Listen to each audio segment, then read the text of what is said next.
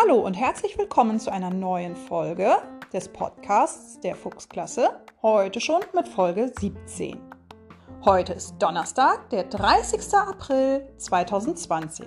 Jetzt ist der April schon wieder zu Ende, ohne dass ich euch gesehen habe, außer die Kinder, die in der Notbetreuung sind. Morgen beginnt der Mai. Morgen ist ein Feiertag. Das heißt, morgen gibt es keine neue Folge. Die gestrige Frage des Tages lautete, welches Tier ist auf dem Staatswappen Deutschlands abgebildet? Ein Pferd, ein Adler oder ein Bär?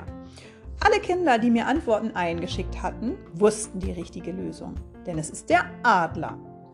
Das deutsche Staatswappen trägt einen Adler mit geöffneten Flügeln und das in verschiedenen Ausführungen schon seit dem 12. Jahrhundert.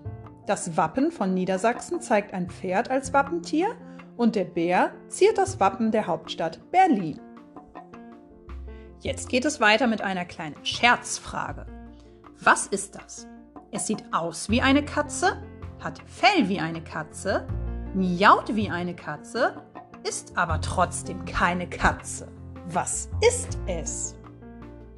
Vorgestern konnte ich endlich mal wieder in die Bücherei gehen denn die Bücherei hatte ja auch so lange geschlossen und ich hatte ja noch unsere ganzen Bücher für die Projektwoche, wo ich ja leider krank war. Die mussten nun abgegeben werden, deswegen war ich in der Bücherei, habe alle Bücher abgegeben und was ist mal wieder passiert? Wie beim letzten Mal hat mir ein kleiner schlauer Finger von euch ein Buch untergejubelt, was der Klasse gehört. Hm, war dann ein bisschen lustig, weil ich dann wieder dieses Buch mit zurücknehmen musste und musste ein bisschen lachen, weil es beim letzten Mal ganz genau so war. Natürlich habe ich auch heute wieder eine Frage des Tages für euch.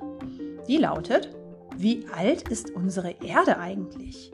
A. Fast 700.000 Jahre. B. Fast 5 Milliarden Jahre.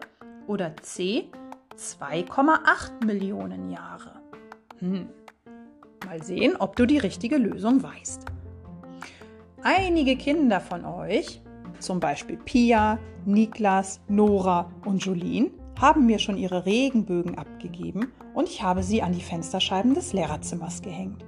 Wenn du also das nächste Mal an der Schule vor vorbeispazierst, dann kannst du den Regenbogen finden.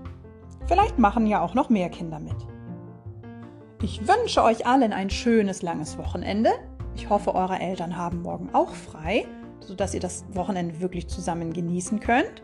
Vielleicht scheint ja auch mal wieder die Sonne und ihr könnt draußen spielen oder die Kübnitzer Küstensteine finden und verstecken.